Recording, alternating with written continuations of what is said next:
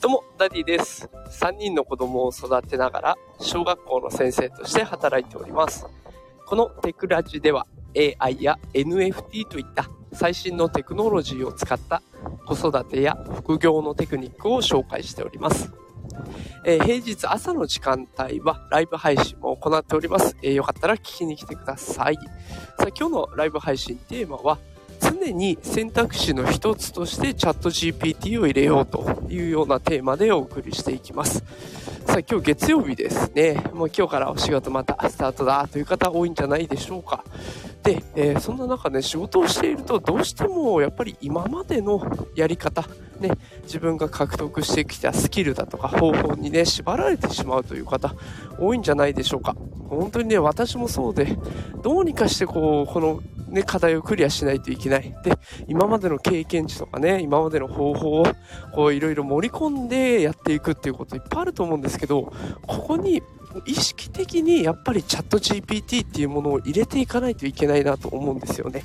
で、このチャット GPT っていうのが、後から来たテクノロジーですから、どうしてもね、それを入れるっていうのはかなり難しくなっちゃう。意識をしないと。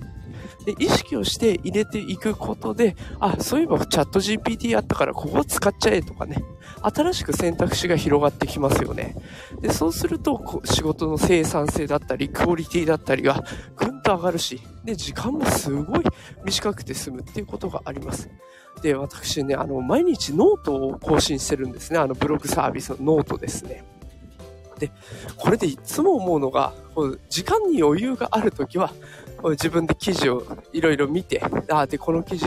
いいな、使えそうだな、で、じゃあここは子育てのためになるなとか、副業のためになるなと思って、こういう記事を執筆して、で、配信していくっていうスタンスを取ってるんですけど、もう朝寝坊するとゲームオーバーなんですよ。もう子供たちが起きてきちゃって、もうそれどころじゃなくなっちゃう。でだから、自分が寝坊しちゃった時ってすっごい頭がパニックになるんです。やばい時間がないよ。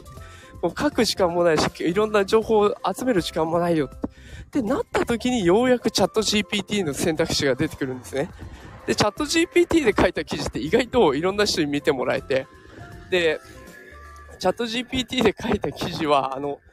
ツイッター X でいういいねみたいなやつが好きっていう表示になるんですけど、この好きの数も結構集まってくる。だからチャット GPT は常に選択肢に入れておいた方が絶対お得なのについ忘れてしまうんですよね。で、この自分がパニックになった時にようやく思い出す。だから私もまだまだこう意識的に入れられて選択肢の一つにチャット GPT を入れられてないんだなっていうのがわかります。ただ入れた方が絶対に生産性もクオリティも上がるから、やっぱり意識して入れていくっていうことは大事になってくるかなと思います。ね、あの、今週1週間仕事あると思いますので、その中で、じゃあどうやって使おうかなって常に意識して入れてみるっていうことをお勧めしております。さあ、ということで、今週も1週間ね、始まりましたので、頑張ってやっていきましょう。えー、今日もライブ配信聞きに来てくださってありがとうございました。